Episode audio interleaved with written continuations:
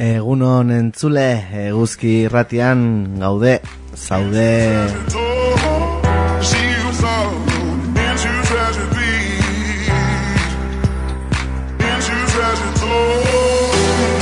Aquí arranca Pasealeku, el magazine de actualidad de Eguzki y Ratia.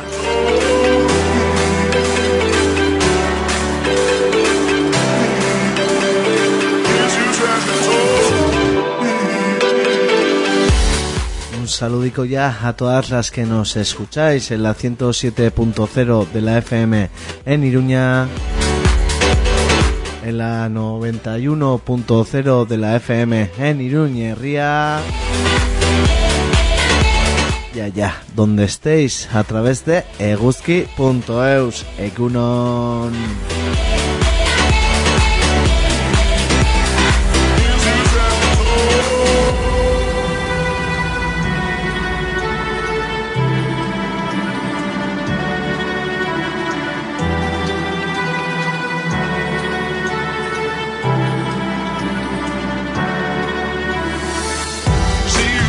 Un saludico también a esas radios amigas y sus oyentes.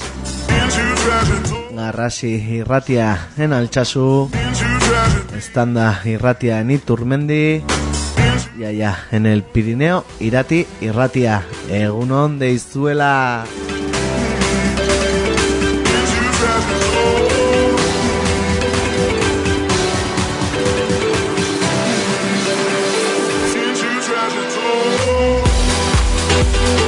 Miércoles 12 de octubre y desde aquí lo decimos también, no tenemos nada que celebrar.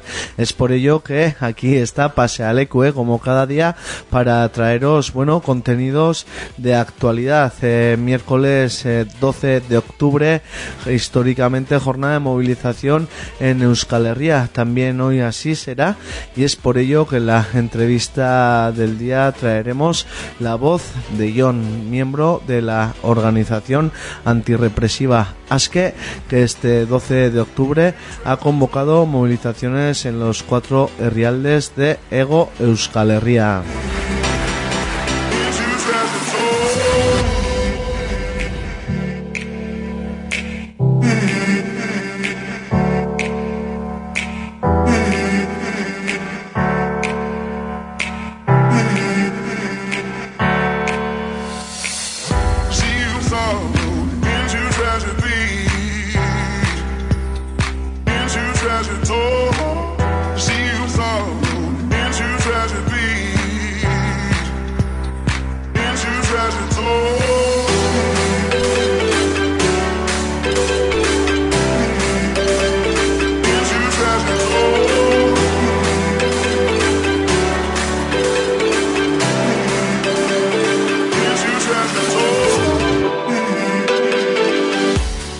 Y miramos ya al tiempo en Chule, la predicción del día nos dice que nuboso o con intervalos nubosos más abundantes en la mitad norte, disminuyendo al final de la jornada a poco nuboso o despejado en la mitad meridional y a intervalos nubosos en la septentrional. Probabilidad de lluvias débiles y chubascos ocasionales en la vertiente cantábrica, sierras del noroeste y Pirineos, que no se que se extiendan de forma dispersa al resto de la mitad norte. Las precipitaciones serán más frecuentes en el extremo noroccidental y cesarán gradualmente al final de la jornada. Temperaturas sin cambios significativos. Viento del noroeste y norte flojo.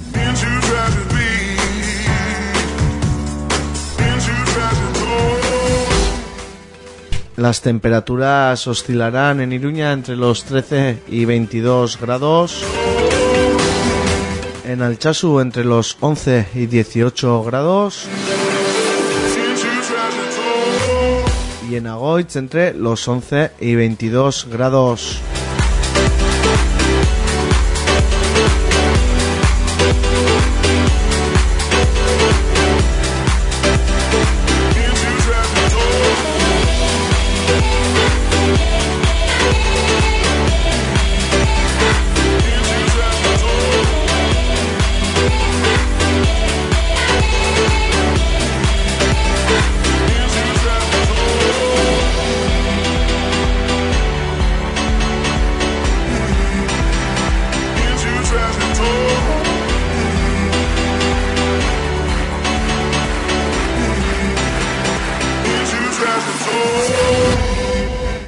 En Chule, recordarte como lo hacemos cada día que tienes abiertas las vías a la participación y bueno, las vías de contacto. Puedes escribirnos un correico mandándonos tus propuestas y sugerencias a pasealecu.eguzki.eus. Ahí tienes también la vía del WhatsApp en el 645442420. 645442420. Puedes llamar también al número de teléfono 948-220758, 948-220758. Y ahí tienes abiertas también las redes sociales tanto de Eguski y Ratia como de Pasealecu en Facebook y en Twitter.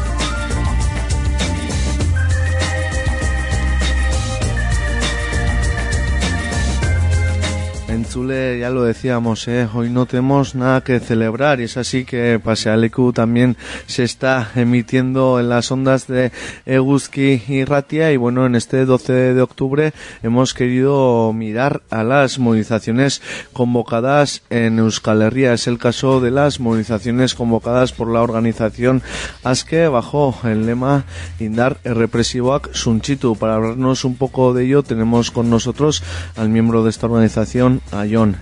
Egunon. Egunon. moduz, ongi? Ongi, ongi. Bueno, 12 de octubre, nada que celebrar. ¿Qué supone este día para Euskal Herria, Jon? Sí, pues mira, como has comentado un poquito al principio, eh, de cara a este 12 de octubre, pues hemos organizado cuatro manifestaciones, una en cada provincia de Euskal Herria, ya que en este caso es el Estado español el que celebra su Día de la, la Hispanidad, antes Día de la Raza, pues haciendo una celebración de la, de la opresión de todos los pueblos que sufrieron la conquista militar por parte de estos genocidas, en la que también pues, nos encontramos nosotros. Creemos que hay que convertir este día en un día de lucha y desnormalización para revertir la, la asimilación de nuestro pueblo y por eso hemos decidido convocar estas movilizaciones bajo el lema Indare represivo Axunchitu, que se traduciría como destruir las fuerzas represivas. Con este lema lo que hemos querido poner es el foco en todas las fuerzas represivas, ya que no solo las fuerzas que clásicamente se han denominado fuerzas de ocupación son las que nos ponen la bota en el cuello a los trabajadores y trabajadoras vascas, no podemos olvidar tampoco esas fuerzas de payas autonómicas que obedecen al mismo dueño y nos condenan a la miseria.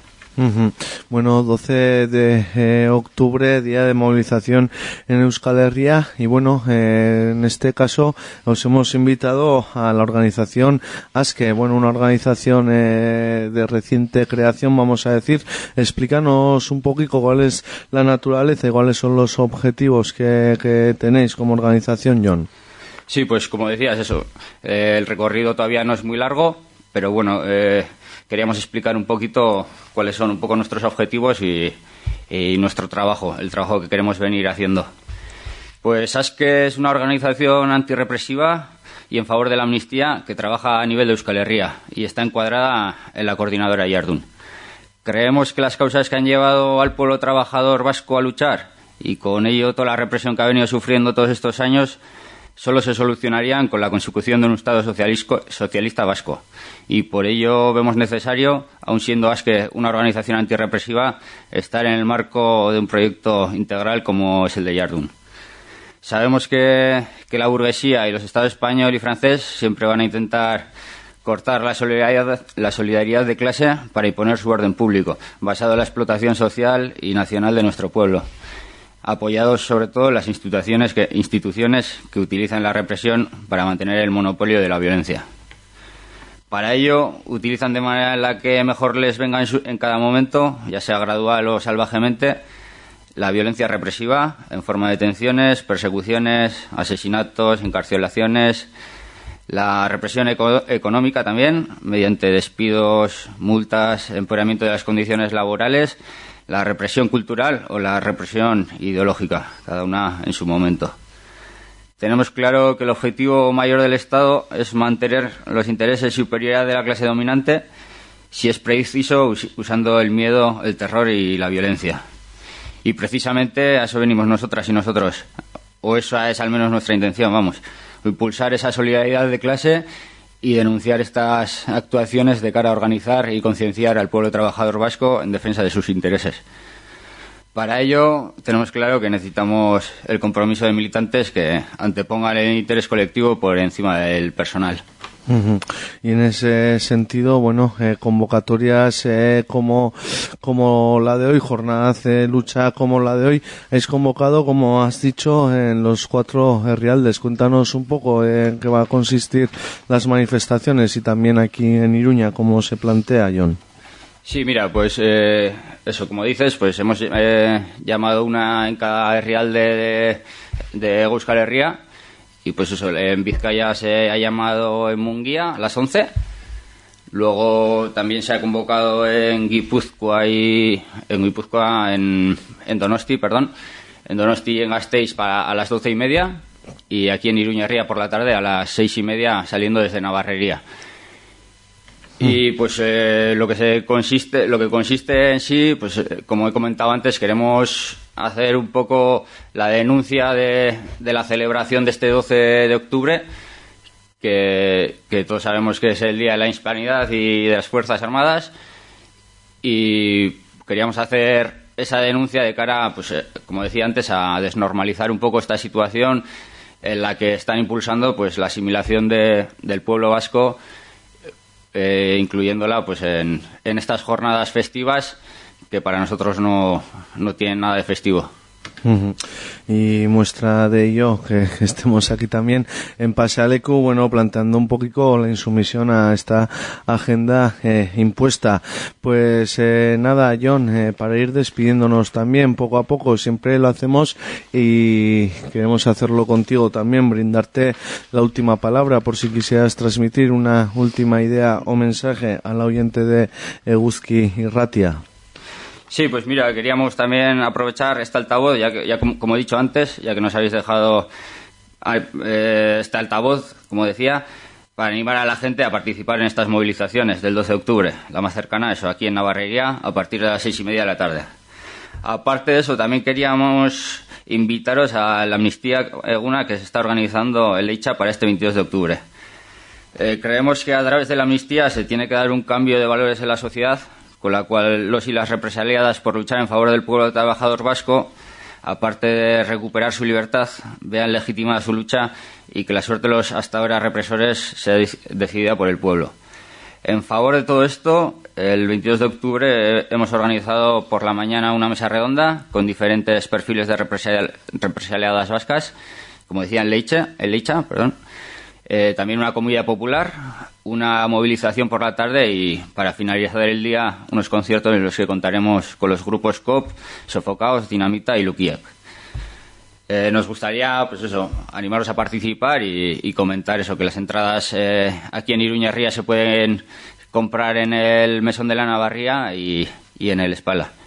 Y con esto, nada más, eh, seguir animándoos en la lucha, ya que todos somos necesarios para, para que esto siga adelante. Y nada más, JK.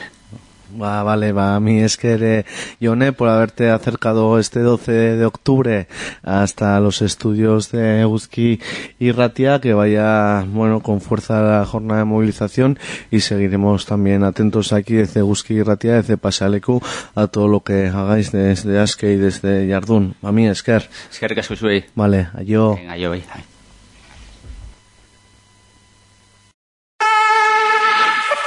Yeah, love me like you love me, love me. Suddenly it's about me, about me. Now you wanna be around me, around me. Cause I love myself, I'm living my best life. Love me like you love me, love me. Suddenly it's about me, about me. Now you wanna be around me, around me. Cause I love myself, I'm living my best life. I got the best sweets, I got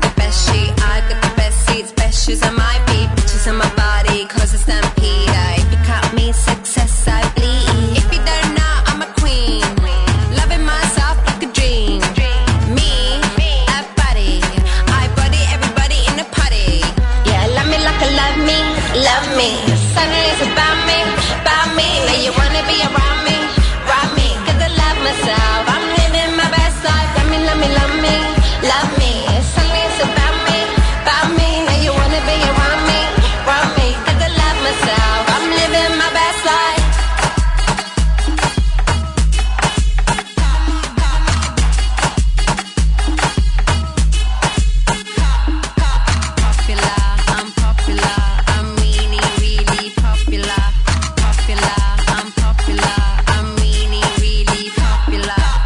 Short and curly, brown and worldly, packed in a 5-5 body.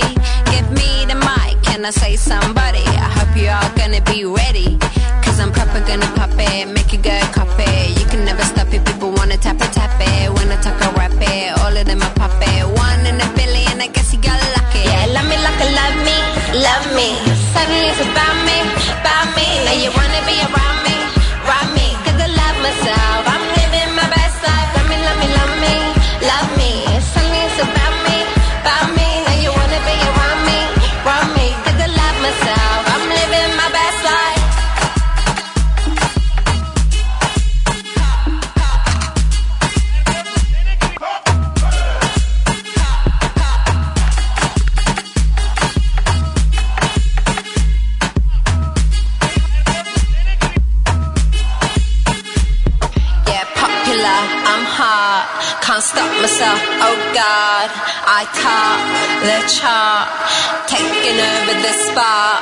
It's hard, it's hard, it's really, really hard.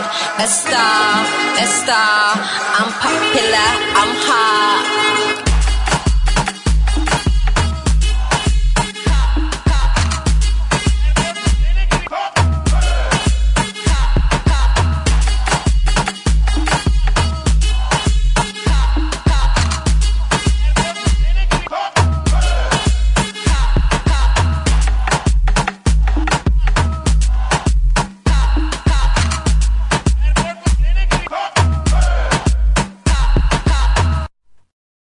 Egunon, pues como suele ser ya casi una costumbre, siempre es un placer charlar de vez en cuando con, con algunos de los proyectos que Fermín Muguruza pues, nos presenta. En esta ocasión es Black is Belcha 2, una película que ya se anunció hace tiempo que estaba en elaboración.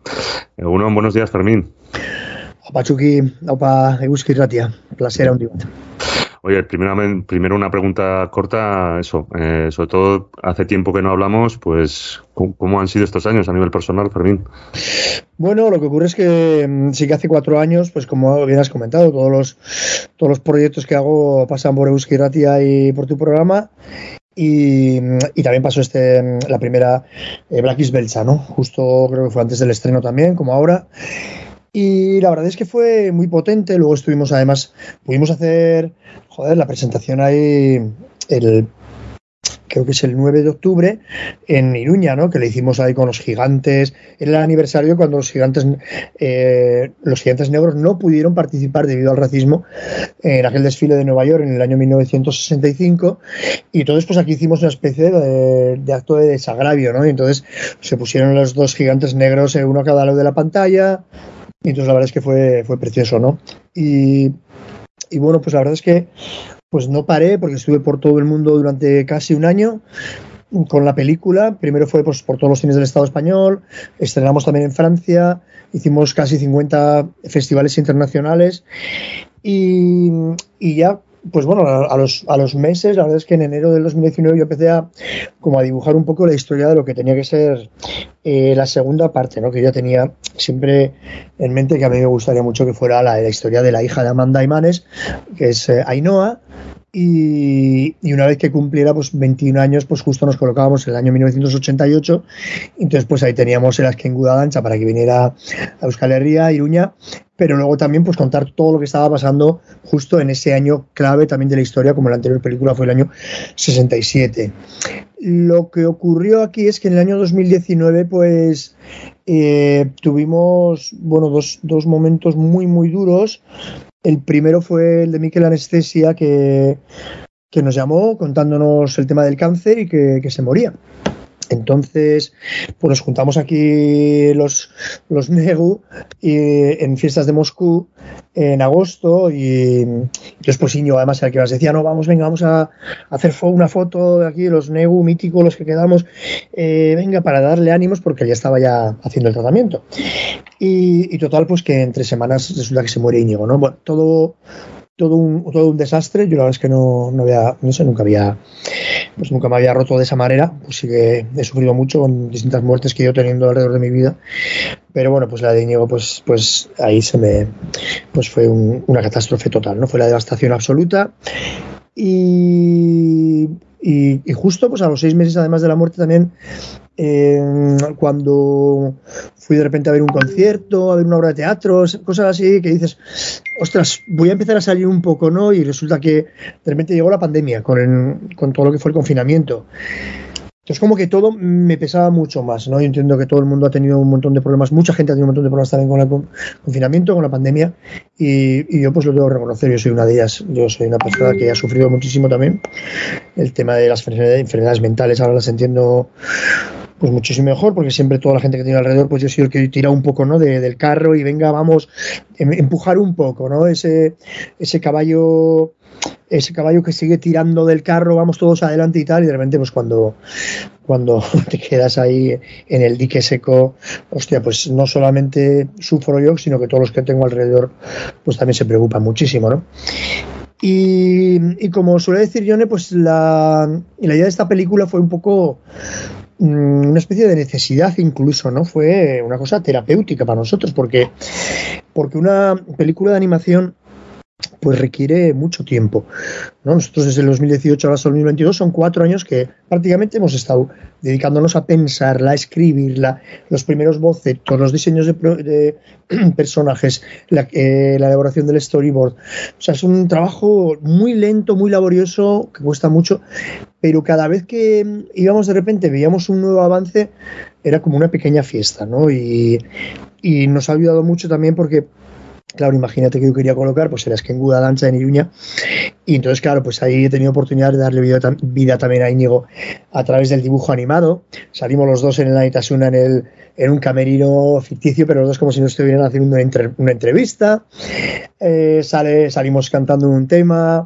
Entonces, todo tenía como una especie de sentido, ¿no? Y por supuesto, pues el año 88, bueno, empieza, empieza la película en el año 85, empieza con la fuga de en día, empieza con nosotros tocando en la cárcel del Martiutene, que estuvimos tocando un mes antes de la fuga, después, por supuesto, pues el Sarri Sarri, y luego a partir de ahí hay una elipsis y nos vamos al año 88, ¿no? Un poco como la anterior película que empezaba en el 65 y después a través de una elipsis, una elipsis temporal nos íbamos al año 67 y toda la trama después ocurría, en el 67. Pues ahora es un poco lo mismo, en el 85 es la fuga, y en el 88, pues de repente ya colocamos a Viena Ainhoa Iruña, eh, pasa por Jarauta, de una ocupación de Catacrack, eh, suena la música de esa época, suena mucho Cortatu, por supuesto, pero suena también Rip, suena Cicatriz, suena Barricada y, y, suena también La Boa, que hace el hilo de unión también con la anterior película, ¿no? Hay muchos vínculos con la anterior película, hay algunos personajes que repiten solamente que 21 años más tarde.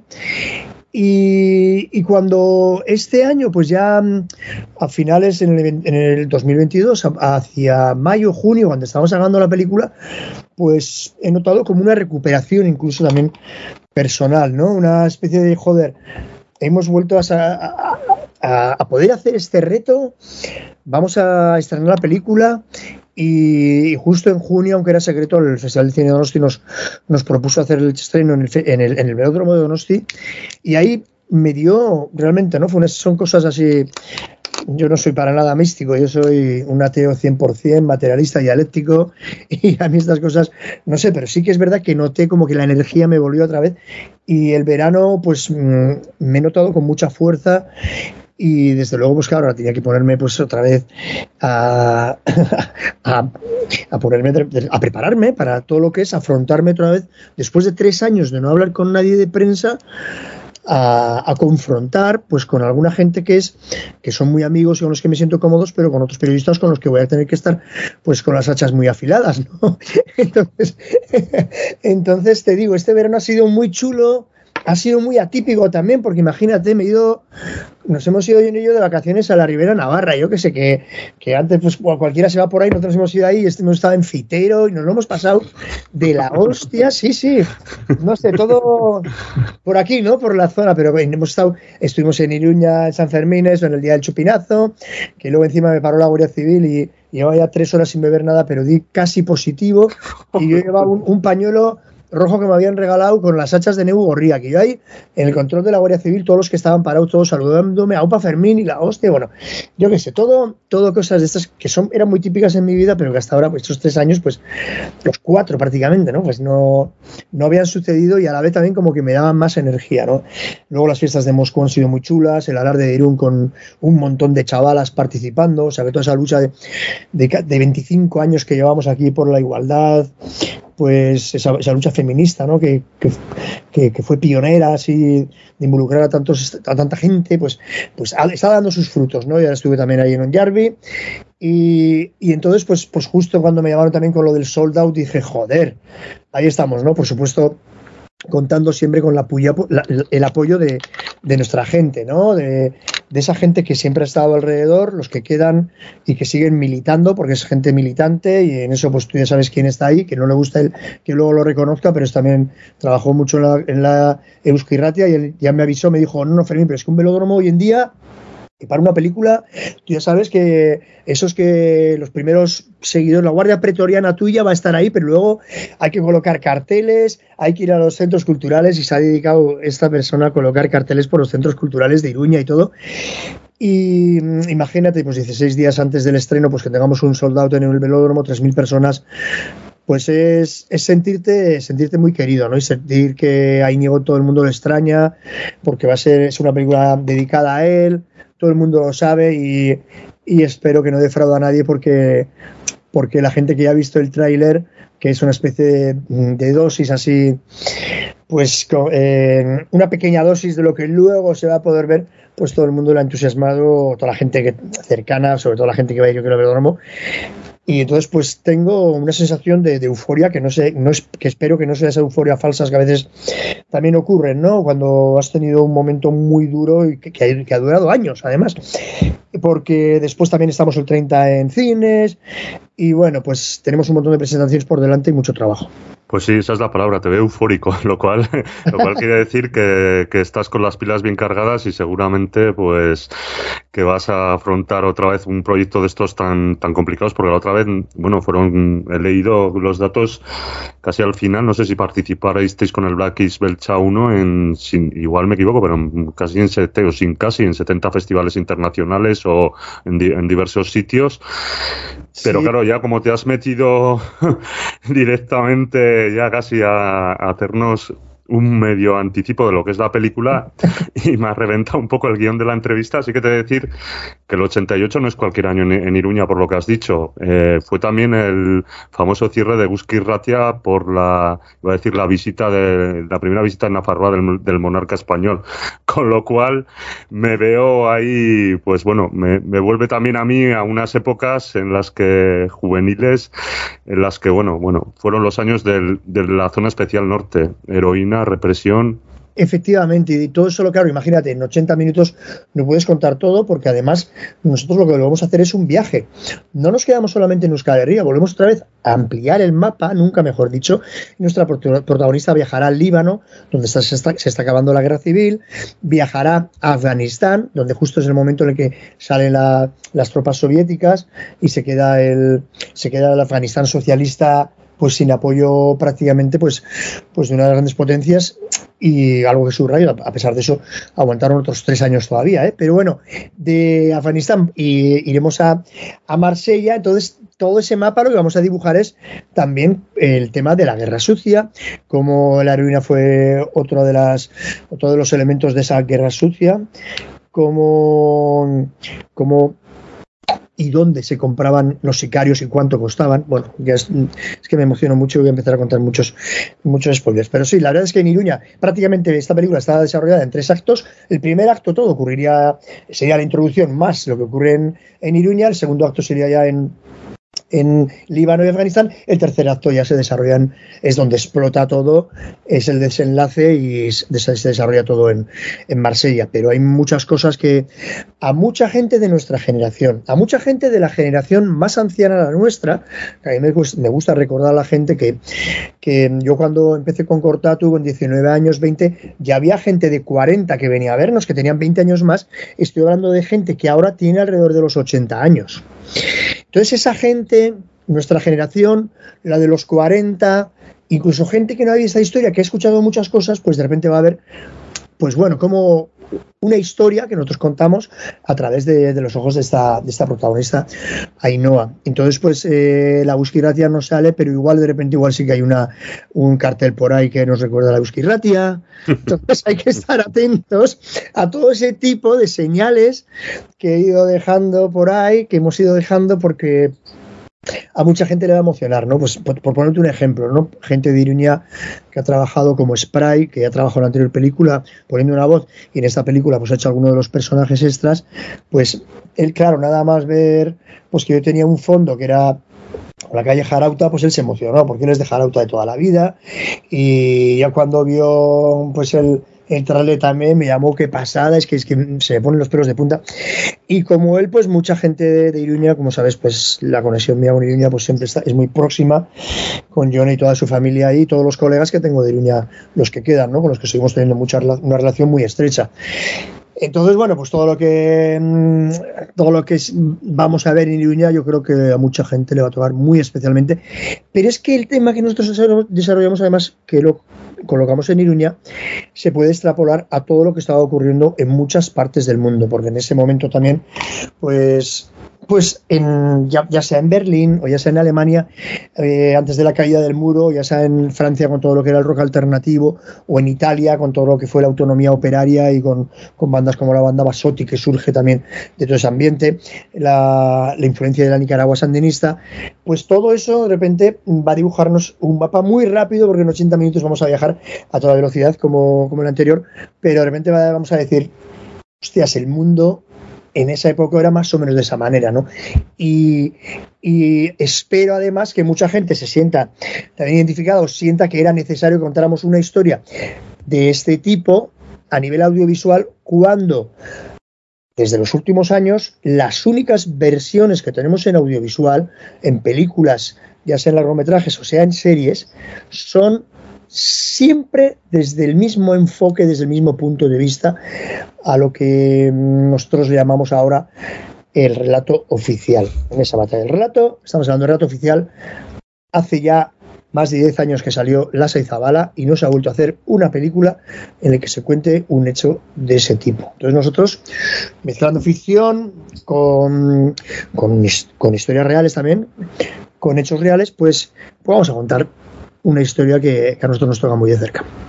Ahí quería llegar a, la madre del cordero, ¿no? Eh, si en la anterior película, eh, digamos, pues bueno, aparte de los hechos mundiales que, que bueno, que vive el personaje, pues como no se habla de, la realidad de Euskal Herria, pero son los 60 en el contexto de una dictadura, que siempre parece más amable hablar, vas a tocar un tema que no dejan de ser los, los 80 en una supuesta democracia con, con un conflicto armado y además con, bueno, a día de hoy yo creo que, que tabús de los que no se puede hablar o, bueno, de los que si ya hablas incluso te, te arriesgas a consecuencias terribles, ¿no? Y en nuestro, país somos muy conocedores de, todo aquello. Sí, mm, mira, eh, simplemente con la anterior película, o sea, el hecho de que yo firme algo y que de repente me den voz en algunos sitios ya es susceptible de que haya bronca posterior, ¿no? De que haya bronca gorda, además, como fue lo que me ocurrió cuando fui a Televisión Española a una, un programa que se llama 24 horas, dedicado tiene un apartado cultural muy potente, entonces cuando fui allí a ese programa, pues estuve hablando, además que era que fue un programa súper amable con este eh, con este presentador que se apellida Gárate, creo que es Navarro incluso. Bueno, pues al día siguiente de repente ya reclaman y dicen que están blanqueando el terrorismo por llevarme a mí a hablar. Simplemente de un proyecto, fuera ya, independientemente del proyecto que llevara. De tal manera es la presión, o fue la presión que hubo hace cuatro años, que este presentador tuvo que pedir perdón por haberme entrevistado. Y eso, pues imagínate a dónde nos lleva. Por supuesto, por supuesto, hemos llegado a un punto en el que esto sea un escándalo a nivel de libertad de expresión, pero ¿qué más podemos decir teniendo en cuenta que tenemos a un preso, eh, a un artista preso como Pablo Hasél y que tenemos a otro refugiado como Baltonic, por decir verdades? ¿No? Ya todo el mundo sabe que los eh, Borbones son unos ladrones. Entonces, ¿qué está pasando? ¿Por qué no se deroga ya esa, esa? Pero en el caso concreto también otra vez mío, ya fue este ataque directo, ¿no? O sea, por abrirme un micrófono, estáis blanqueando a los terroristas, pide perdón por si alguien se había sentido eh, ofendido porque yo hubiera hablado, pide perdón este presentador. Y cuando se programa la película en Euskal Televista, sale una de las responsables del Partido Popular, claro que ahora se tiene pues, que pelear un poco con ese espacio también con Vox, de ver quién es más, más fascista, pues de repente sale diciendo que qué vergüenza que, en la televisión eh, vasca, pública vasca, sale una película en la que salen unos guardias civiles golpeando a un joven y que eso es realmente pues lo que, cómo se está adoctrinando a la gente en, el País Vasco, ¿no? Imagínate es verdad, salen unos guardias golpeando a, a Manes, al protagonista, en un control durante el franquismo en el año 67. ¿eh? Pues si eso, imagínate, les molesta, pues imagínate ahora cuando vamos a venir ya, pues con, toda la artillería pesada, ¿no? Como venimos con esta película. Entonces, pues hay que estar muy preparado. Por eso te decía que, que sí, nos estamos preparando también incluso eso, ¿no? Para hacer entrevistas, porque tienes que estar preparado en cualquier momento, si no, te cuelan cualquier cosa, sacan el titular, sacan el beat para que todo el mundo pique ahí, eh, te descontextualizan una frase, estamos viviendo momentos pues, pues, jodidos, ¿no? Cuando ya no es el tema de la fake news, que en cualquiera se me inventa un titular. Como, el, como el Ferreras con Villarejo y toda esa panda, ¿no? Sabes que es que es realmente muy complejo el atreverte a decir cualquier cosa. Pero bueno, yo, eh, como se lo he contado a la gente, a mi gente de alrededor, tenía que hacer esto, lo tenemos que hacer. Hay una batalla por el relato cada vez más peliaguda. En literatura ha sido muy fuerte y por eso han potenciado de esa manera el bestseller Patria. Em, aunque existan libros con otro tipo de enfoques, eh, tienen muchísima menos difusión, por supuesto. Y en audiovisuales, lo que te está pasando, que te comentaba Anda, pero es que yo cuando te das cuenta que hasta quieren atacar, como lo hicieron hace poco en Euskal Televista, al rol radical vasco, y aunque a algunos les moleste la etiqueta, a mí ya me da igual. Fueron a por el rol radical vasco y en ella englobamos todos, y que no me vengan ahí diciendo, no, pero es que es Corbuto, no, no, no, ahí también estaba Escorbuto, y estábamos nosotros, y estábamos todos que repudiábamos esa etiqueta, pero era para entendernos. En vez de, yo no te voy a empezar a decir, no, el rock que se hacía en ese. Bueno, mira, el RRV. Fueron a por el rock radical vasco por eso, porque es el escollo que les queda. Y fueron a él, intentaron ponernos, pero vamos, con un sociólogo, hay un papanatas que, que resulta que había nacido en el año 84, ¿no? O más, o más yo que sé, en el 90, o una cosa, cosas de estas, vamos, no sé, pues para mí kafkianas, ¿no? Y, manipulando mucho las, eh, las entrevistas que habían hecho, pues con Loles y con, Nico de MCD. Bueno, pues sacando solamente pues cosas que les, que interesaba. Entonces creo que es más necesario que nunca salir nosotros y, mm, tengo experiencia en lo que es sufrir censura, tengo experiencia en lo que es sobre todo en momentos mucho más duros desde mi punto de vista, como fueron los de los, años 90, con Galindo eh, yendo contra nosotros, con todos los sicarios que él, que él precisamente pues, tenía a sus órdenes. Y entonces, bueno, pues si tiene que haber alguna, si va a haber alguna denuncia o lo que sea, pues estamos preparados con, tenemos algún abogado también que sabe que ha visto la película, está preparado, o sea que lo sepáis desde Búsqueda, que, que vamos adelante.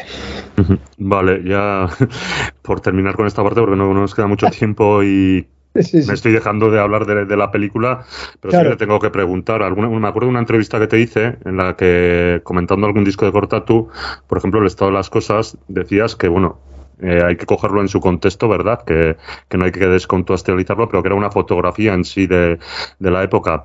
Con, con ¿Con qué mirada te, bueno, mm, piensas que, bueno, que tenemos que echar la vista atrás para seguir avanzando? ¿Y por qué es importante hacerlo además? Bueno, en primer lugar, el, tema de, la memoria histórica es un, ejercicio.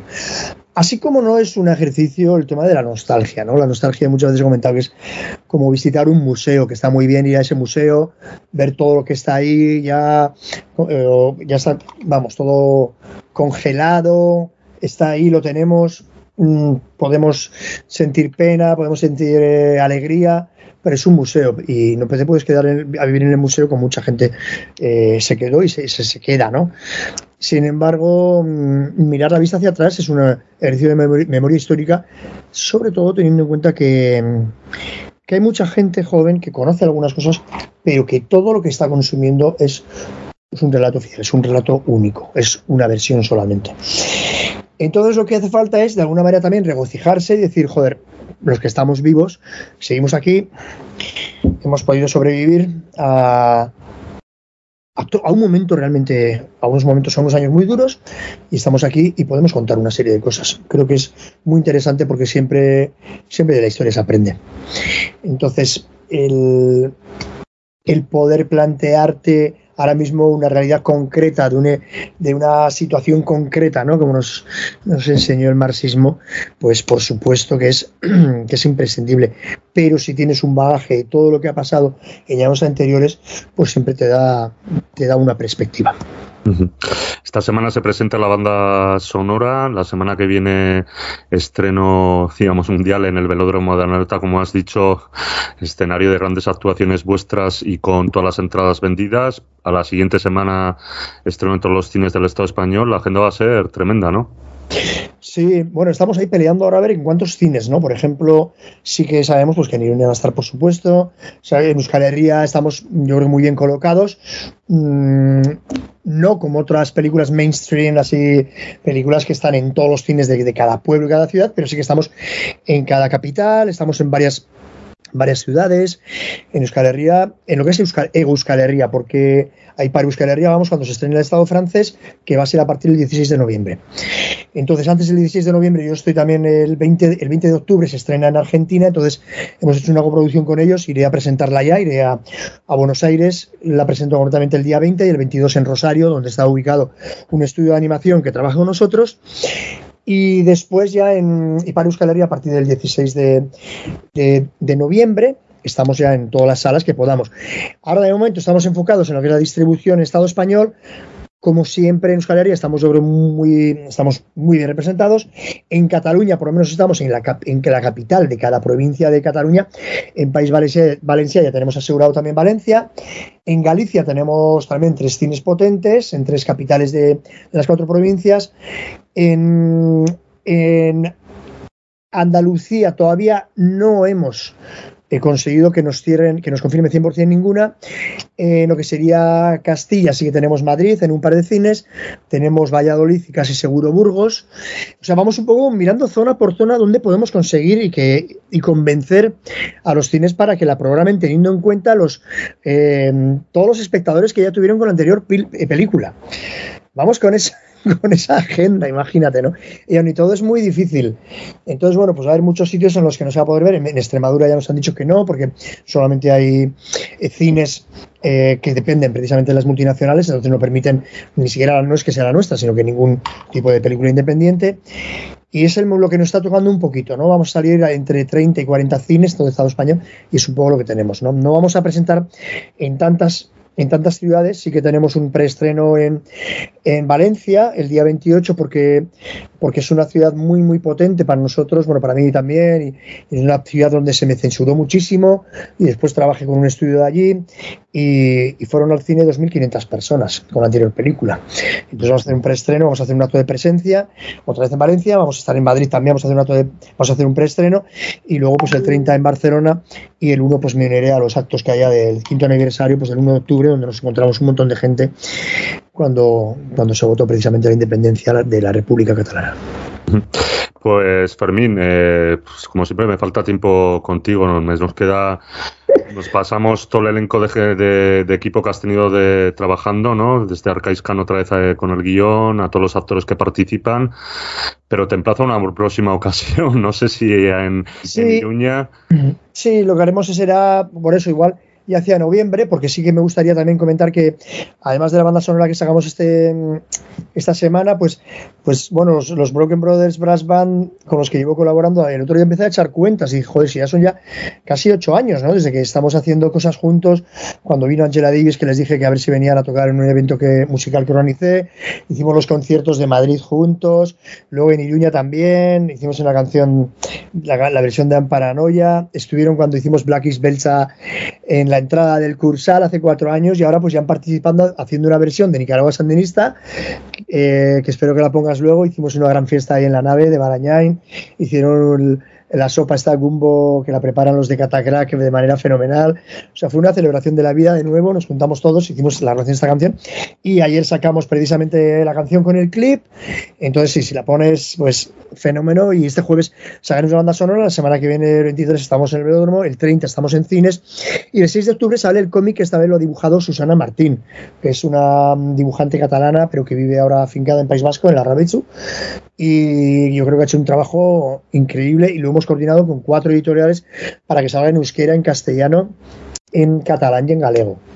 Entonces, bueno, tenemos ahí un follón increíble, pero, pero por esto digo, yo creo que en noviembre o así, pues si vamos a Iruña, te hago una visita allí mismo, o si no, pues nos vamos a, conectar por Skype y te cuento un poco, pues, qué es lo que ha pasado, ¿no?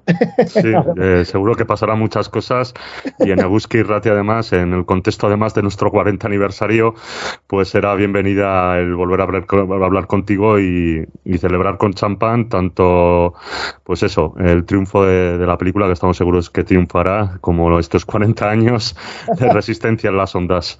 Qué guay. No, no, pues entonces a ver si nos escapamos a Iruña, yo y yo, que ella siempre está deseando para visitar a la familia y los colegas y, me hago un, un, paseo ahí por la radio y, lo grabamos ahí en la radio en directo. ¿eh? Un abrazo, Fermín. Hasta la próxima. A Pachuqui, es que casco.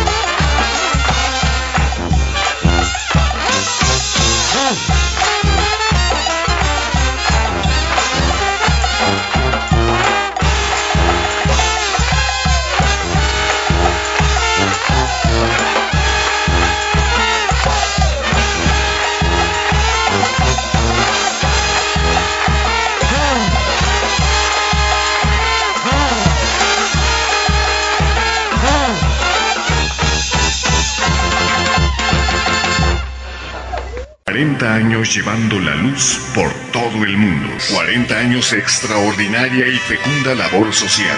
La luz del mundo celebra este acontecimiento. 40 años. Eguski Ratia, 40 años calentando las ondas. Para ganarnos un rinconcito en su corazón.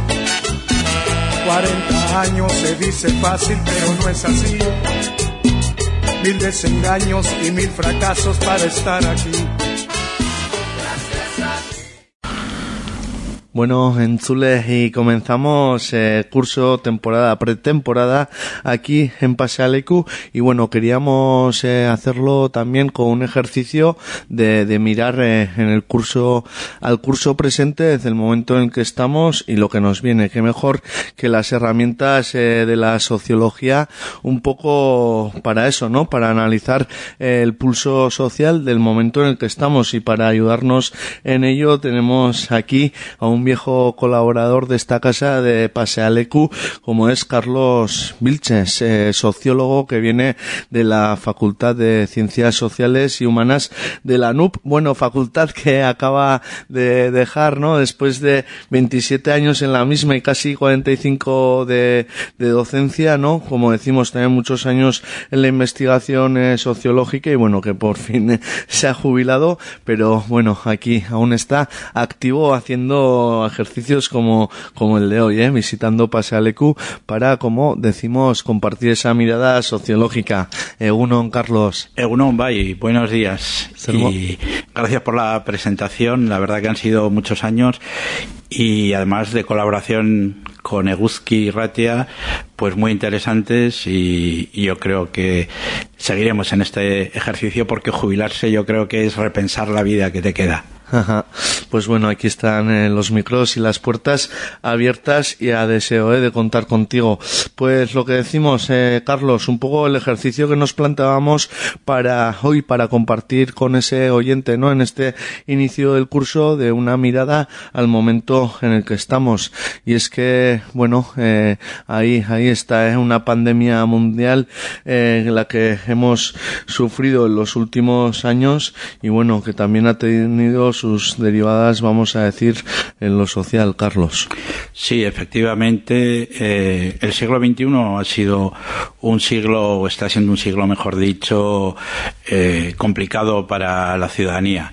Efectivamente, desde la crisis del 2007-2008 hasta la actualidad, ese tema también del, del COVID, la incertidumbre actual con la guerra, los problemas de una nueva crisis que viene anunciada y las dificultades del día a día energéticas, el cambio climático, realmente tenemos un abanico complejo en el que mirar el futuro y sobre todo de una perspectiva yo creo menos cierta no nunca hay certezas en la vida personal y en la vida social pero es verdad que nos habíamos acostumbrado a tener una cierta mirada de un recorrido largo donde bueno eh, pasan cosas y suceden cosas eh, pero en este caso la incertidumbre es mayor y eh, sí es verdad que cuando hacíamos investigación a principios de siglo se hablaba de que, sobre todo en el caso de la juventud, se estaba imponiendo por la falta de expectativas de futuro y sobre todo de trabajo, etcétera, una visión que se llamaba o se llama eh, presentista, en el sentido de vivir el presente, ese carpe diem cotidiano, eh, pues yo creo que se ha trasladado a gran parte de la sociedad. Efectivamente, esa parte de la sociedad que habría, podemos comentar, que se ha dividido cada vez más en dos grandes clases sociales, como en el precapitalismo, una clase cada vez eh, más adinerada, más concentrada en menos personas y una parte mayor de población sin recursos y donde la división eh, va a ser más clara porque la clase media pues es uno de las yo creo de los elementos claves sobre los que analizar la pérdida de poder adquisitivo etcétera. Y esa incertidumbre de la que hablaba nos lleva a vivir el presente quizás como hemos visto los sanfermines o incluso las vacaciones con un exceso de intensidad. Pero bueno es eh, yo creo que hay que adaptarse y la sociedad eh, en general, por lo menos es una de las lecturas más positivas, es que sabe hacer frente y responder a estas nuevas complejidades que la modernidad nos trae. Sí, bueno, eh, complejidades que se van traduciendo en acontecimientos que, se dan también, bueno, no sé si a una velocidad o no, pero uno detrás de otro. Y es que, como decíamos, eh, poníamos la mirada en la pandemia, pero a la pandemia le, le ha seguido un nuevo conflicto armado, una nueva guerra en el, ¿no? En el corazón mismo de Europa, en este caso. Igual siempre, ¿no? Las guerras eh, las miramos eh, ahí por latitudes lejanas, pero bueno, que estamos, que estamos de lleno en el terreno, ¿no? Donde se está, donde se está eh, desarrollando este nuevo conflicto, como decimos, y bueno, que sus derivadas también eh, nos conciernen directamente y todo esto también eh, tiene, tiene sus consecuencias en, bueno, voy a decir, en lo social las ha apuntado un poco, pero en el ánimo de estado, en el estado de ánimo de la sociedad también, bueno, eh, un poquito desde ahí, Carlos, ¿cómo, cómo vemos el presente? Bueno, pues eh, como hemos comentado en términos de complejidad, incluso complejidad analítica, porque a la vez que hay como malos augurios, pues hay otros indicadores que parecen que la crisis económica que, está ya, estamos en ciernes y, y, la estamos viviendo y se anuncia con mayor crudeza a partir de septiembre, pues es un indicador claro de, de que esa situación de guerra está afectando directamente, sobre todo también a, no solo al tema de eh, los recursos energéticos, como estamos viendo con el tema del gas o la subida de todos los combustibles, sino que a su vez también eh, se habla de la posibilidad de una gran crisis crisis alimentaria, que ese es un factor importante, y yo creo también un eje en el que igual eh, no hemos puesto demasiado énfasis o demasiada mirada analítica, que es el cambio también del sistema del capitalismo, ¿no? El capitalismo de consumo que nos había, digamos, adoctrinado en la idea de que lo primero era el consumo, de que vivíamos en una sociedad de la opulencia y que la mayoría, una parte importante de la población, pues eh, podía consumir y tenía un poder adquisitivo. Esta gran crisis, de, como he comentado antes, de 2007-2008 nos ha hecho pensar que hay un cambio de, un capitalismo de consumo a un neoliberalismo salvaje donde cabeza hay esa división que he dicho inicialmente de ricos y pobres. Y la situación también, yo creo, otro efecto importante es de el cambio climático también que va a afectar decisivamente y, lo vemos cada vez más en nuestra vida cotidiana y que por lo menos eh, los gobiernos esperemos que empiecen a reaccionar de una forma más activa. ¿no? Eh, el otro día hablando con algunos eh, jóvenes empresarios eh, me decían eh, que el efecto en la vida cotidiana, por ejemplo, de la falta de, o el coste que ha tenido la electricidad y, el, petróleo o la gasolina y el diésel ya se estaban notando en que hay una reconversión espontánea de la sociedad hacia, por ejemplo, eh, plantear el invierno con calefacciones de leña. Y por otro lado también, otra empresa también de aquí en Navarra me hablaba de que están desbordados por la cantidad de paneles solares que la gente está instalando sobre todo en las viviendas unifamiliares. Es decir, muchas veces la sociedad civil tiene que dar respuesta a estos grandes cambios desde la individualidad. Yo creo que este también es un problema porque los gobiernos y el caso europeo ha hecho con el tema de la guerra un, un gran crack en el sentido que se ha visto eh, desplazada y pensábamos que era un eje de, confianza y de poder, pero efectivamente frente a los grandes agentes eh, como América, en este caso Rusia y China, pues vemos que estamos en gran desventaja y falta capacidad reactiva frente a esta situación de crisis, eh, de gran crisis que, que nos viene encima. Bueno, y nos estás dando apuntes y, y, pistas de, para, para analizar de dónde, hacia dónde se mueve la sociedad, eh, desde dónde y hacia dónde se mueve la sociedad en todo este, en todo este contexto. Bueno, y apuntabas, ¿no? Que la sociedad eh, civil, como, como has dicho, ¿no? Eh, con la vuelta a la quema de la leña, los paneles solares, bueno, todos esos pulsos que se están dando y es que también eh, la mirada, las perspectivas eh, de lo que nos vienen, Carlos, no son, no son halagüeñas y en ese sentido también, ¿no? Es un bombardeo mediático alarmista también del otoño que se nos viene. Bueno, los indicadores también apuntan hacia ahí. Eh, ¿cómo, ¿Cómo verías que, estamos también respondiendo en lo social, en el ámbito este de la sociedad civil, a todo, a todo lo que parece ser que nos viene, Carlos? Bueno, yo creo que este es un factor también decisivo en el análisis eh, sociológico y, y, como no, político. Eh, la sociedad civil eh, ha estado muy construida en torno a movimientos sociales. Ha habido momentos también importantes de construcción de lo social en términos de alternativas políticas, pero en estos momentos se ve que esa gestación de movimientos políticos han entrado en una cierta crisis. Eh, hay que mirar también eh, con un, una cierta reflexión frente a lo político, el, avance también de la, digamos, de la extrema derecha, que es un tema también preocupante, y frente a esta situación también de gran crisis económica que se avecina, donde además, bueno, pues el hecho de la inflación, de la subida de los tipos de interés va a traer eh, una bajada en la producción, situaciones seguramente de paro en auge, es decir, no es un panorama económico, sobre todo para las clases trabajadoras eh, muy, eh, muy esperanzador. En esta idea, mm, lo que se espera, lo que pensamos, y hay algunos estudios que van en esa línea, que la sociedad civil va a tener que volver a tomar el protagonismo que tuvo quizás también en la época del COVID, reorganizándose en movimientos también por temas sobre todo relacionados con la salud, pero que deberá seguramente reconstruirse hacia hacer frente y movilizarse frente a esta situación de gran crisis, porque los partidos políticos y, el y los propios gobiernos siempre van por detrás y el protagonismo futuro yo creo que debe ser retomado de nuevo por la sociedad civil y los movimientos sociales. Falta, es verdad, además, yo creo, una alternativa ideológica de la izquierda que pueda, digamos, eh, frenar a este modelo de capitalismo y de neoliberalismo y ahí es donde está un poco el gran reto también de construir movimientos ideológicos que eh, planteen un nuevo modelo político y un nuevo modelo social que haga frente a esta imposición y esta dictadura del capital que vivimos.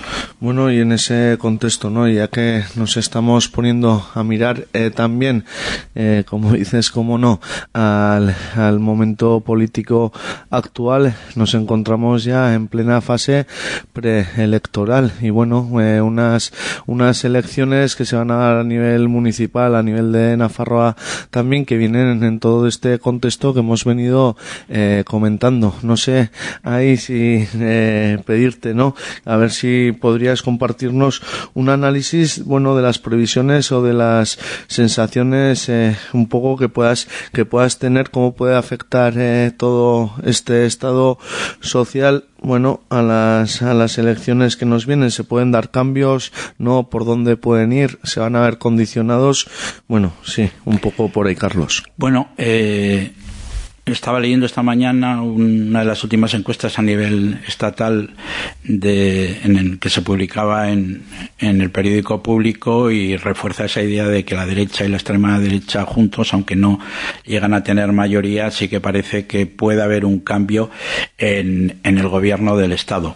Bueno, esto hay que cogerlo siempre con pinzas porque eh, en las elecciones anteriores se producía un movimiento bastante similar y luego resultó que no fue tanto y que hubo un cambio porque sabemos que a última hora eh, la elección de, los votos cambia en función también de este contexto tan cambiante como en, digamos, como has comentado anteriormente, este cambio que tenemos tan rápido en las situaciones eh, económicas, sociales, incluso de conflictos próximos eh, hacen cambiar el sentido de los votos. En el caso de Navarra, yo creo que es un escenario todavía analíticamente y políticamente más complejo. Hay una estabilidad de, del gobierno que se ha cuajado eh, a través también de unas situaciones complejas, como ha sido la pandemia, el tema también de crisis económico Y yo, la verdad, eh, con los estudios que se han ido haciendo hasta el momento, aunque estamos en una situación de cambio permanente, no parece que vaya a haber, haber grandes cambios, ¿no? En el sentido de que quizás unos partidos de la coalición puedan subir o moverse, pero parece que el panorama, cuanto menos, es más estable y puede haber una continuidad del gobierno actual. Otra cosa es en los ayuntamientos, obviamente en el caso de Pamplona, yo creo que, que puede plantear cambios con todos los conflictos, el estilo incluso de llevar el ayuntamiento sin eh, participación y sin diálogo, yo creo que eso puede tener también eh, un coste para, en este caso, el gobierno de, municipal de UPN, pero bueno, eh, también es verdad que todavía queda mucho tiempo, aunque ahí está mayo relativamente próximo, pero en esta situación de grandes cambios, de situaciones de conflictos, pues efectivamente cómo se haga la política cotidiana, cómo el ciudadano vea que le afectan estos cambios en su vida particular, pues irá decantando un modelo u otro de, voto.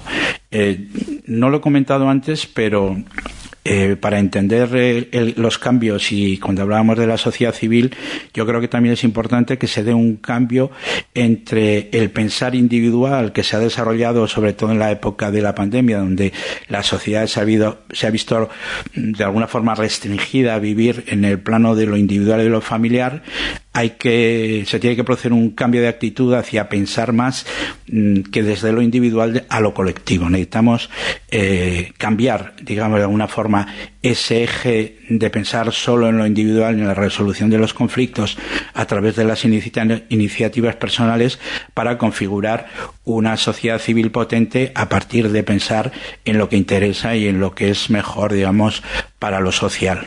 Sí, bueno, ya que, ya que lo has comentado, igual me gustaría eh, tirar por ese hilo, ¿no? Porque, bueno, las situaciones eh, de crisis, vamos a decir, de, donde eh, el estado de las cosas eh, se ponen patas arriba, como puede ser eh, lo que hemos vivido con la pandemia, pueden dar también opciones a repensarnos, a plantear cambios, bueno, desde también desde, como bien has apuntado, ¿no? Desde, desde la administración misma, desde el poder, eh, se se gestionó de una manera, pues, eh, lo que, como, como has comentado, ¿no?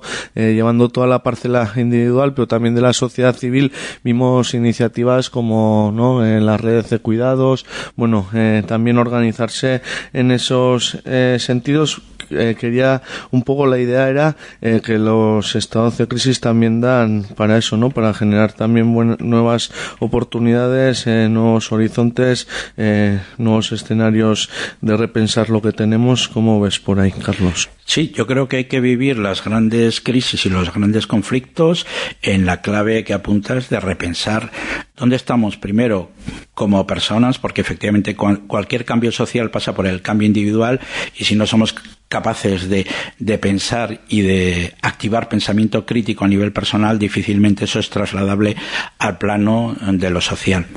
Pero claro, aquí la cuestión no es tan sencilla como hacer una especie de eh, psicoanálisis o autopsicoanálisis y plantearse un cambio estratégico. Eh, el contexto y el capital lo que le interesa es que seamos sujetos individuales, que no tengamos ese pensamiento crítico y a través de las ideologías, eh, el poder y los medios de comunicación, en general hablo, obviamente, eh, aquellos que controlan el poder del capital, lo que le interesa es resolvernos esa capacidad de, pensamiento y dárnoslo de alguna forma, digamos, todo hecho, ¿no?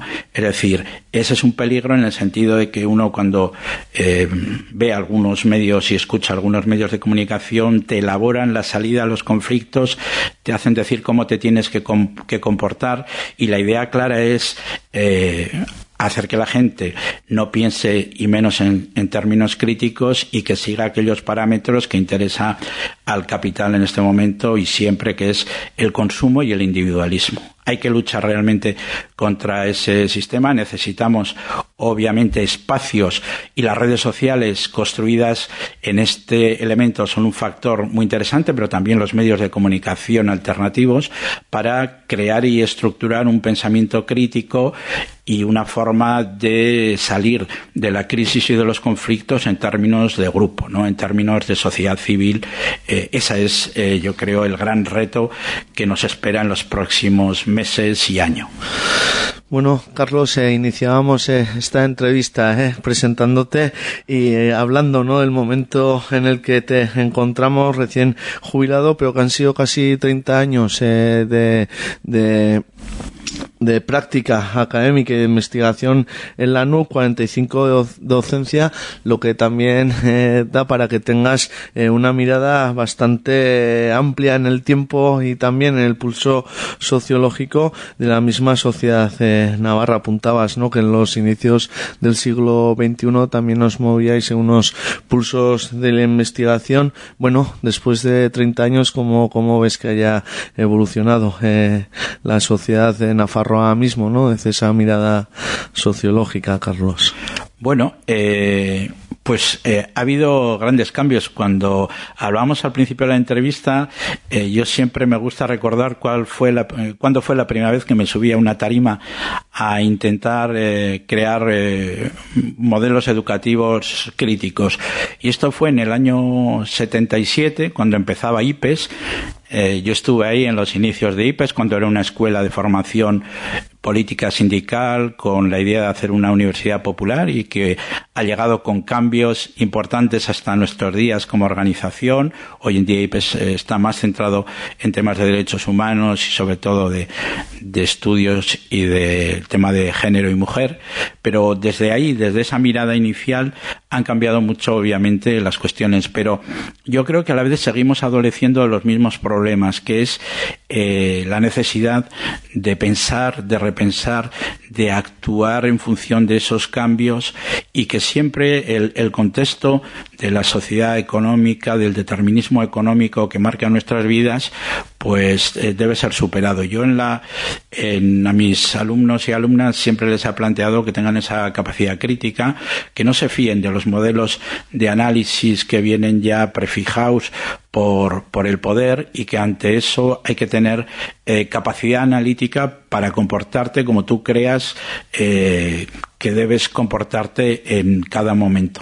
Es verdad que en el plano ya como reflexión educativa eh, los cambios no han sido tan grandes. Lo comentaba el otro día con una compañera, yo no tengo hijos, pero ella tiene hijas de 20 años y me decía, es que en la universidad están con el mismo modelo académico magistral que, que tuve yo, ¿no? Hace hace 30 años. Es verdad entonces que yo también creo que en el marco del futuro hay que cambiar el sistema educativo, seguir luchando. Los cambios es una estructura muy complicada, las universidades sobre todo, porque hay muchos mecanismos de poder, pero fíjate, la pandemia eh, ha sido, ha tenido un efecto positivo, yo creo que bastantes, y en el marco educativo porque ha obligado a los y las docentes a repensar el tipo de educación que estaban dando. La metodología ha tenido que ser mucho más práctica, mucho más online, y yo eh, lo comento siempre, el año pasado, el curso pasado, ha sido un gran curso porque me he encontrado con un alumnado crítico, interesado, mucho más participativo. Yo he visto que por lo menos en el plano de la actitud del alumnado universitario, la pandemia ha sido un factor reactivo importante. Bueno, y aprovechando es que has comentado esos inicios eh, de en IPES, bueno, ese objetivo no de la Universidad Popular, esos espacios eh, para el pensamiento crítico, para generar y bueno, espacios también como este, ¿no? Como Pasea EQ y como los medios libres, una radio como Eguski y Ratia, bueno, tanto desde la Academia Crítica como desde los medios críticos, eh, qué, qué, qué función y qué importancia tenemos, eh, eh, Carlos. Fundamental yo creo que lo que nos estamos encontrando es un desarrollo al más puro estilo del capitalismo que ya en el siglo XIX eh, Karl Marx denunciaba centralización, concentración.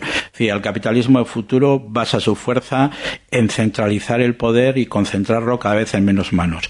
eh, los canales de educación y de formación cada vez están controlados por grupos bancarios, grupos de interés que tienen sus propios medios de comunicación, sus redes sociales controladas y como hemos comentado anteriormente, la idea es crear un pensamiento único y eh, favorable al sistema. Eh, es verdad que si analizamos algunas eh, elementos, algunos elementos claros, diríamos, pues parece que hay un influjo con este desarrollo del pensamiento conservador, de derechas o de ultraderecha.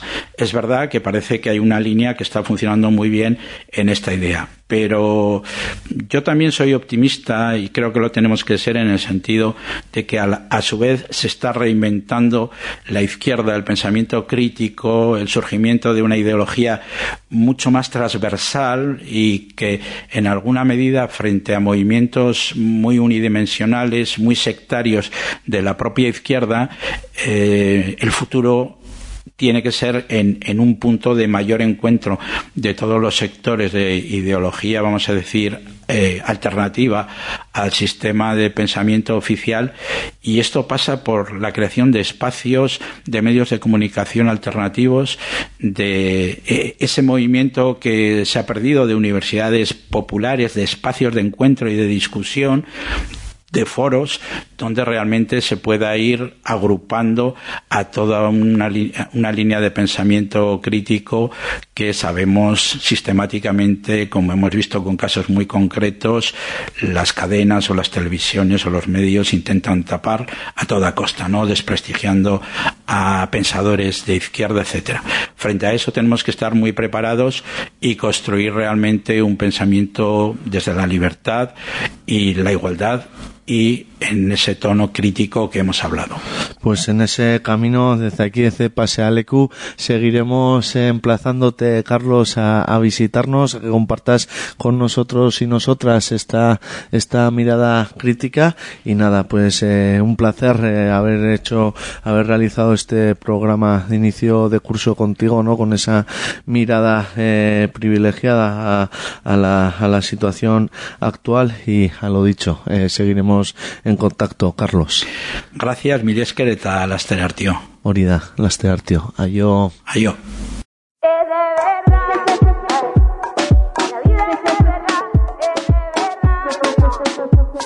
Enararen kantuak entzuten Zoriontasuna mendire tartean agindu didate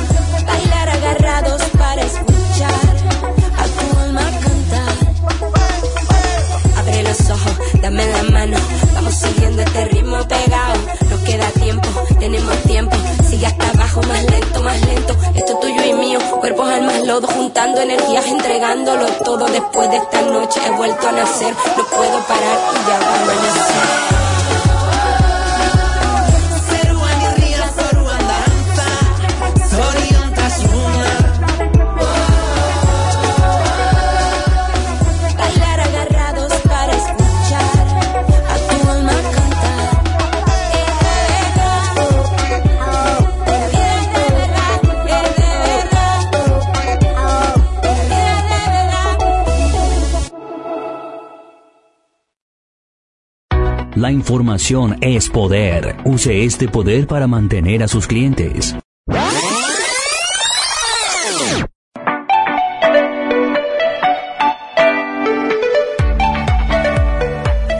Pasealecu, el magazine de actualidad de Eguzki y Ratia. De lunes a viernes, dos horas de información, análisis, debate, secciones de nutrición, ciencia, historia, ciberseguridad, crónicas en directo a las 10 de la mañana y en repetición a las 4 de la tarde y 11 de la noche. Ayúdanos a hacerlo posible. Hazte eguzkide. Egunon, pues Italia afronta unas elecciones el domingo que parece que están despertando más expectación en el resto de Europa que en la propia Italia. Y aunque hablar de estas cuestiones suele ser complicado, sobre todo si, con, los miramos desde aquí, desde, desde Euskal Herria, lo cierto es que la política en el Estado español hace tiempo que también parece, empieza a parecerse cada vez más a la italiana. Así que, como suelen decir, cuando las barbas de tu vecino veas mojar, por las tuyas a remojar. Para hablar de todo esto está con nosotros Marco, eh, compañero de la Radio Libre Romana Onda Rosa, al que saludamos. Uno, buenos días, Marco. Eso, eso, buenos días, Jorge. ¿Cómo estás? Bien, bien. Uh, nosotros somos acostumbrados a las elecciones y también la, las más duras uh, la, intentamos de enfrentarle con, con, una risa, al menos esta es la vía italiana a las elecciones. Sí, porque leyendo ahora sí datos, eh, pues en, en los últimos años lleváis cinco leyes electorales, en concreto los últimos 30 años, ocho gobiernos en 12 años y tres en la última legislatura. No está mal, ¿no? Perfecto. Y, pero eso es solo para la política nacional. Eh, una de, la, de, las raridades de la política italiana es que a nivel uh, regional y a nivel uh, ciudadano, la política es mucho más uh, seria y, y tranquila respecto a lo que pasa a, a nivel nacional. Y hablamos de un Estado que no es un Estado federal, pero donde las autonomías tienen mucho poder y son, uh, son muy importantes. Y hay esta, uh, esta entre los dos tipos de elecciones que, que es increíble. Eh, por eso tenemos um, gobiernos nacionales que fatigan a quedar más de un año. La, en la última legislatura ha habido tres gobiernos y tenemos lo, más importantes regiones, la, las autonomías más importantes. Uh, Lombardía, Veneto, el mismo Lazio, de, que es la región de Roma donde vivo yo, donde hay una, una administración, un, un, marco político eh, y unos administradores que están uh, 15, 20 años uh, al poder y administrando territorios que son uh, muy, muy importantes, muy ricos. No sé, el, el Veneto es la, la, locomotiva industrial de Europa, para, para decir. Y el presidente de la, de la región del Veneto ha sido confirmado la última vez con el 70% de, de los votos. Uh, a nivel nacional es todo diverso, es todo diferente. Cuando se habla de, de parlamento, o parece un po' un gran reality show, donde generalmente, al menos en los últimos 12 años, siempre gana la fuerza política que es percibida como nueva por el electorado o al menos como eh, no, uh, no partícipe de, los gobiernos precedentes. Y, pero con regularidad los ganadores de las elecciones después de uno o dos años uh, terminan uh, perdiendo uh, mucha parte de los electores que habían ganado antes. Esto ha pasado, por ejemplo, en el reciente pasado con, con la Liga de Salvini, con el Movimiento Cinco Estrellas. Ahora, como saben, domingo hay eh, los favoritos son los de Fratelli d'Italia que es, eh, para entendernos podría ser una versión italiana de Vox. También si hay diferencias si hay, si hay diferencias. Y todos son seguros que irán a ganar y un poco menos pero todos son seguros que irán a ganar. Eh, todos también son poco seguros de lo que podría pasar después de las elecciones y del éxito que eh, podría haber un gobierno con, con ellos. ¿Qué, ¿Qué, es lo que ha pasado en, en el verano desde, digamos, pues eh, el fin del, del, gobierno de tecnócratas de, de, Draghi? ¿Cuál es el ambiente para que un partido al que se, bueno, de, de extrema derecha pueda, pueda, alcanzar el poder? Aunque todo esto también es curioso, ¿no? Porque no, no sé, o sea, hablar de extrema derecha de estos cuando habéis tenido a la Liga o incluso ahora leyendo, pues se comentaba de, también en los 70 Cósiga, ¿no? Que tampoco tenía mucho que, que envidiar, pues no sé, llama la atención también. Si no, eh, es difícil. En Italia, en, en la televisión, cuando los cómicos no saben qué decir, uh, dicen, bueno, ahora vamos a explicar la política italiana a los, los que viven al extranjero. Y todo el mundo ríe, porque se supone que sea algo de verdad difícil. Eh, el ambiente que hay eh, es difícil que, que, contarlo porque había este gobierno tecnócrata de, de, Draghi que tenía que terminar en la próxima primavera en marzo porque la, las elecciones eh, eran previstas para, para abril o mayo ha sido abierta una crisis de gobierno porque todos los partidos, o bueno, muchos partidos intentaban de eh, alejarse del gobierno para hacer una campaña electoral donde habrían podido decir al electorado nosotros no tenemos nada que hacer con el gobierno y, uh, y Draghi ha, ha preferido um, las dimisiones y hemos tenido ahora esta, estas elecciones que son anticipadas de, de seis meses. Eh, el ambiente eh, en Italia tenemos mucho miedo, como me imagino en cualquier parte de Europa occidental, para lo que podría pasar este invierno, sobre todo con una, supuesta crisis económica para la electricidad y, el gas. Este es el, único, el único problema, el único tema de la, uh, de la campaña electoral también sí, hasta ahora uh, no hemos tenido uh, problemas. Algunas empresas sí, pero ni la electricidad, ni el gas, ni la gasolina han subido particularmente. Y la, la inflación que, de, que, todos hablan, eh, porque no somos más acostumbrados a la inflación, es alta, porque está al 7, al 8%, pero no es nada de terrible hasta ahora.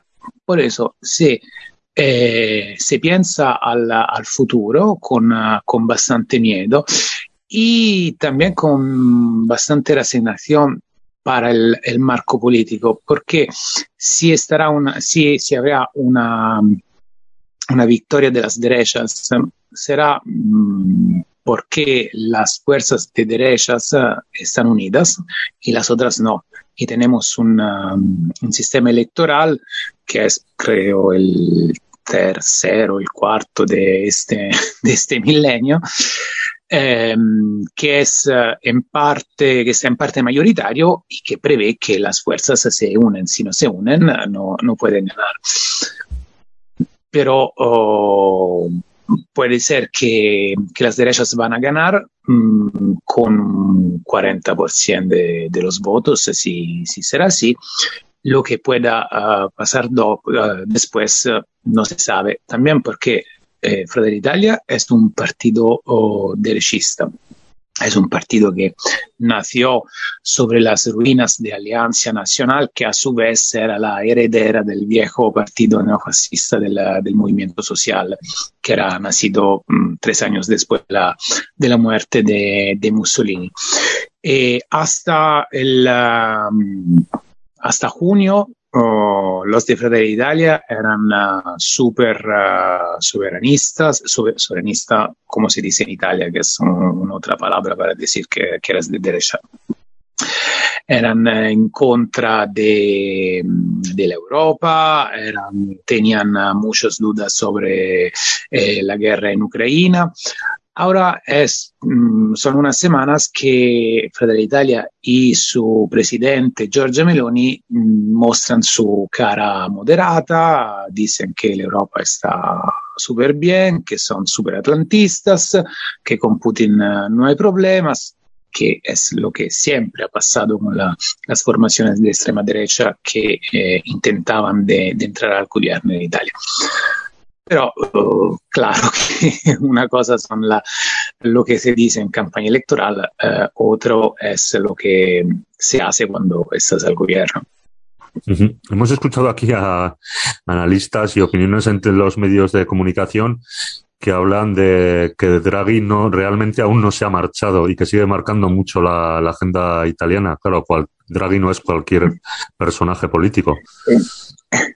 Eh, el problema no es tanto oh, Draghi eh, cuanto oh, gran parte del mundo político, la totalidad del mundo de las empresas y también mm, mucha parte de la opinión pública que eh, no le gustó eh, la, mm, las dimisiones de Draghi porque eh, ha sido un gobierno que ha ganado oh, muchísimo dinero oh, y muchísimas inversiones para todo el, complejo oh, emprendedorial italiano.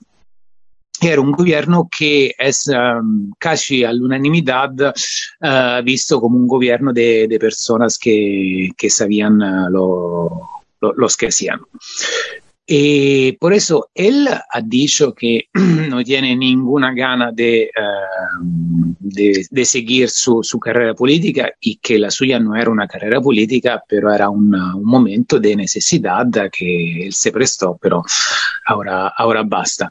Eh, hay eh, mu muchas fuerzas políticas, uh, sobre todo los que se candidan a ser um, como lo, los macronianos de, de Italia, que, dicen y tienen unas razones. Uh, después del domingo no será posible eh, hacer un, un, gobierno político en Italia uh, porque hay demasiados partidos, porque no se irá a una mayoría parlamentar uh, clara y podrá volver Draghi. Mm, esto no sé si, si puede pasar, pero, pero seguramente, seguramente es, es una opción.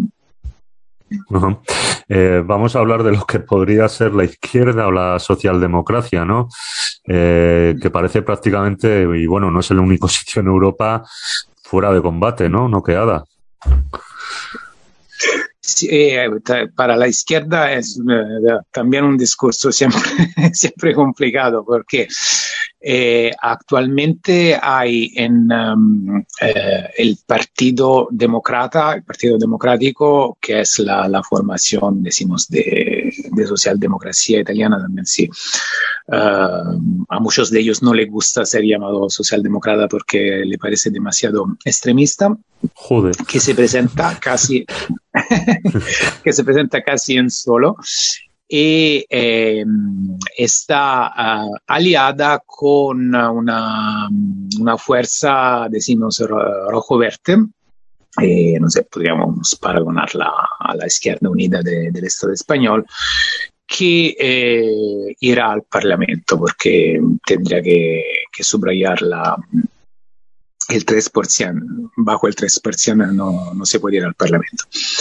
Esta es una, eh, hay otra fuerza que se llama Unión Popular, donde hay el, lo que lo que queda del viejo partido de la refundación comunista y eh, otras formaciones, que es una formación de, izquierda alternativa, y que pero mm, es difícil que, que vaya al, al 3%.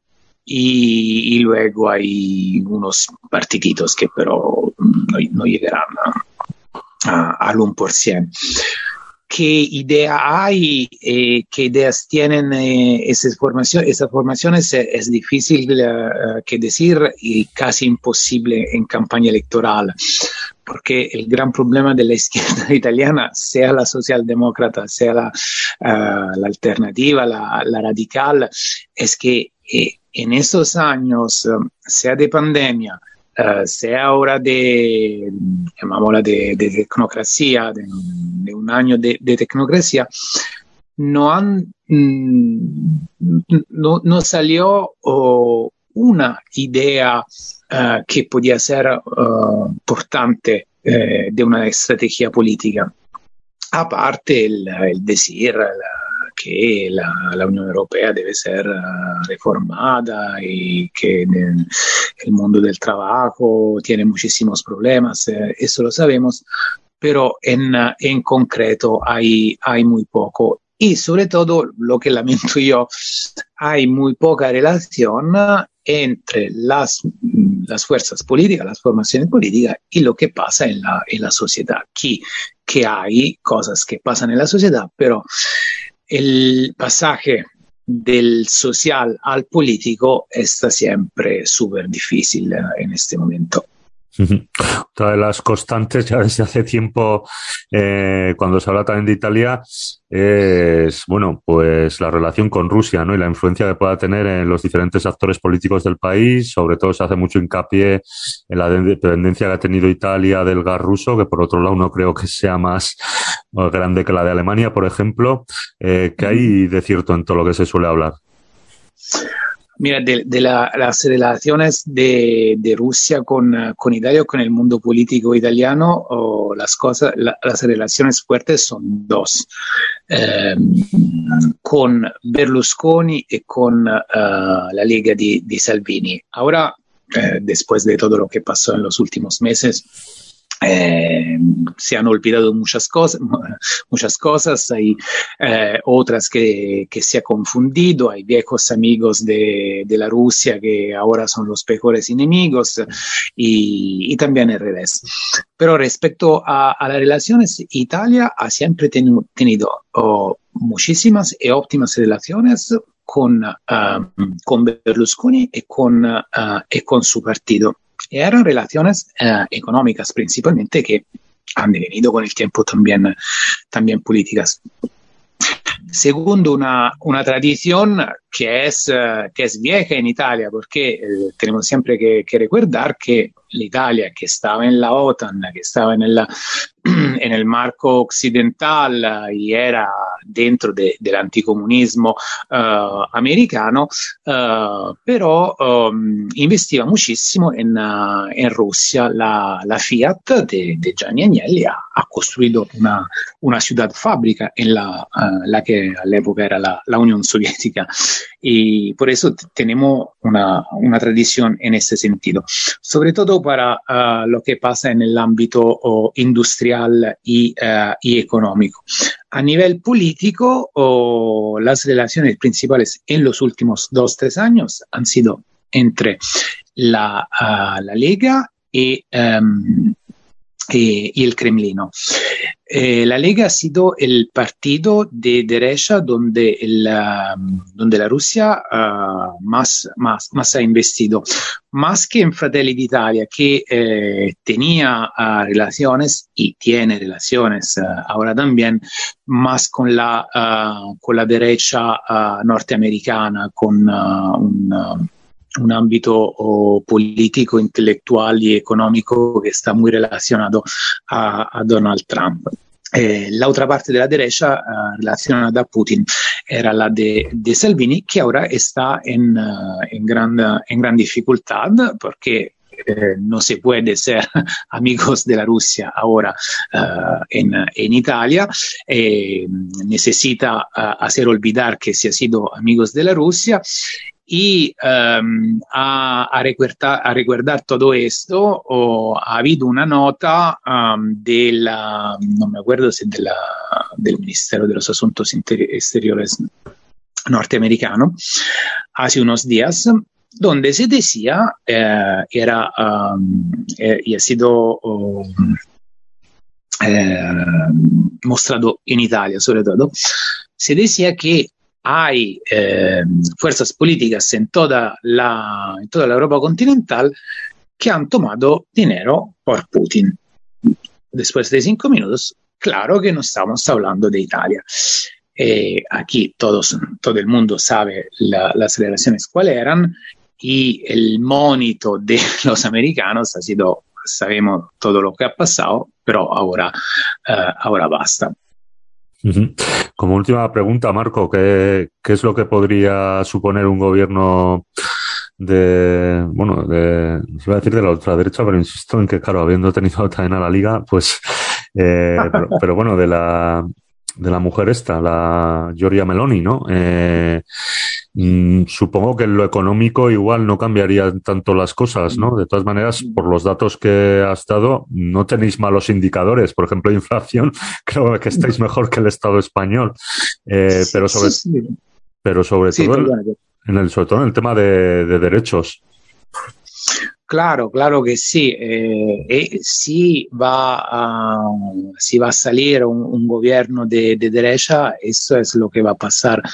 Eh, la propaganda de la derecha y de la extrema derecha está siempre contra los poderes fácticos, la Unión Europea, eh, los eh, etc. Sabemos lo que pasa un día después que la extrema derecha está al gobierno, todo esto es uh, algo de, de, del pasado. Italia en este periodo sobre todo, está um, súper relacionada, súper ligada a las eh, estructuras económicas de, de, la Unión Europea. No se puede hacer nada en este momento, especialmente con el Recovery Fund uh, en acción uh, en contra de, Bruselas. Mm, um, las macro relaciones, las macro estructuras económicas e empresariales no se pueden tocar, a menos que uno no, uh, no quiera uh, correr el riesgo de una crisis económica uh, de verdad terrible, y no imagino que no sea el caso. Eh, paréntesis. La Giorgia Meloni es la presidente del, de Fratelli d'Italia. Su uh, uh, lo que hace la, la propuesta política de, de verdad, uh, el, como, dire, como decir, el consigliori, como se decía en, las películas de, eh, de, la mafia, se llama Guido Crosetto y es el presidente de la Asociación de los Industriales de, eh, de Armas en Italia para entender cuál, cuál sea el, el ámbito. Por eso, de economía no creo que podría cambiar algo. También a nivel de eh, protección social sería, uh, será difícil uh, poner en discusión unas cosas. Lo, lo único que podrá hacer para reforzar su electorado será seguro en el, uh, en el mundo, en el ámbito de los derechos contra las mujeres, uh, contra los inmigrantes, contra los pobres. El, uh, el, panorama que ya hemos visto centenares de, de veces. Y um, hay una región italiana que son la, las marcas, donde hay, una, hay un presidente de Fratelli Italia y esta región es Uh, es muy conocida últimamente eh, porque el gobierno regional está haciendo de todo, de verdad, de todo para uh, eliminar el, uh, el derecho al, al, aborto. No para ley, porque no, no jurídicamente, porque no puede, no puede hacerlo, pero en la práctica eh, con, con, el ejemplo de lo que pasa en, en unos estados del, del Norteamérica, del sur del, del Norteamérica. Pues Marco, de Onda Rosa de la Radio Libre Romana, un placer siempre que nos atiendas, que nos cuentes cómo, cómo van las cosas por allá. Iremos viendo y nada, pues mucho, mucho ánimo en este curso tan, tan complicado que empezamos. Bueno, gracias a ti, pero sí es complicado, pero no, no se preocupen que, que, que, aquí estamos nosotros, Lara Pausini y, y todos los demás. Venga, un abrazo. Vale, chao.